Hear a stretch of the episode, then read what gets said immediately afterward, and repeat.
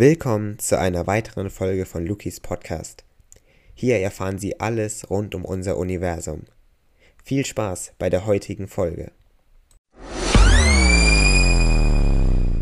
31 Lichtjahre ist er von uns entfernt. Hier umkreist ein ganz ungewöhnlicher Planet eigentlich einen roten Zwergstern. Dabei geht es um GJ367b. Dieser Planet ist nämlich gar nicht so ungewöhnlich, wie er zuerst scheint. Und mit diesen Worten möchte ich Sie begrüßen, liebe Zuhörerinnen und Zuhörer, zur schon neuen Folge dieses Podcasts. GJ367b ist etwa zwei Drittel so groß wie unsere Erde, besteht aber völlig aus Eisen. Anscheinend zumindest. Denn es geht hier um einen Planeten, der alle acht Stunden seinen Zentralstern umkreist und dabei eine Temperatur auf der Oberfläche von knapp 1500 Grad erreicht.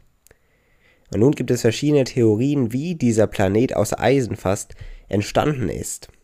Man sagt, dass aufgrund dieser Hitze sei vermutlich die Kruste und der größte Teil des Mantels der Planeten verdampft und nur der überwiegend aus Eisen bestehende Kern zurückgeblieben. Dieser Theorie ist man sich aber noch nicht sicher und man konnte sie auch noch nicht völlig beweisen.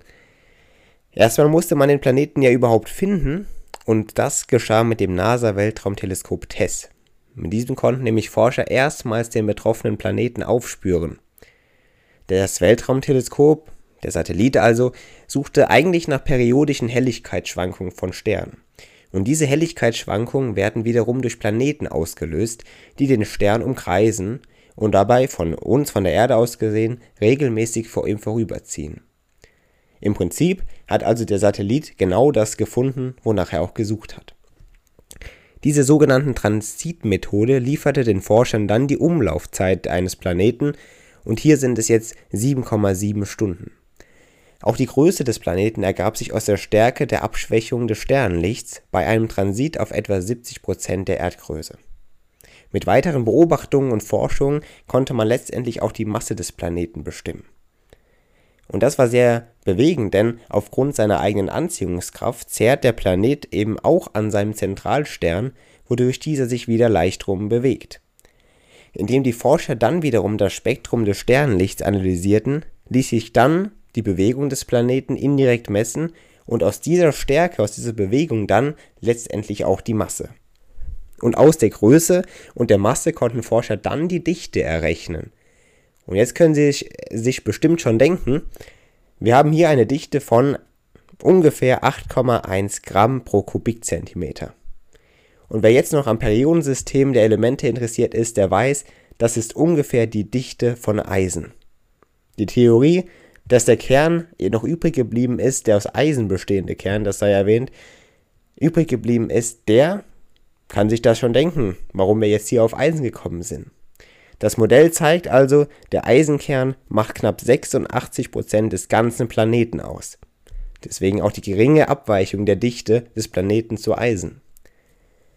Der Planet ist zudem einer sehr starken Strahlung ausgesetzt.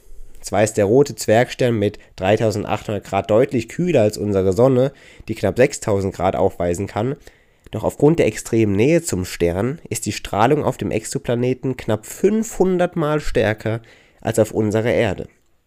Ein Leben hier wird sich also als sehr schwierig gestalten. Generell geht es aber natürlich immer noch um die, das Finden und um die Suche nach Exoplaneten und letztendlich um die Suche nach Leben im All. Bei genau dieser Suche eben nach Exoplaneten sind rote Zwergsterne eigentlich für Astronomen besonders interessant. Zum einen handelt es sich dabei nämlich um den häufigsten Sternentyp in der Milchstraße und die Planeten, die rote Zwergsterne umkreisen, lassen sich oftmals aufgrund der geringen Helligkeit der Sterne leichter nachweisen Bislang weiß man aber noch nichts wirklich über die Entstehung solcher Planeten aus Eisen und man weiß noch gar nicht, was es wirklich tatsächlich damit auf sich hat und was genau dahinter steckt. Aber ich bin mir sicher, liebe Zuhörer und Zuhörer, in Zukunft werden wir in der Welt der Wissenschaft genau das herausfinden und natürlich noch vieles mehr.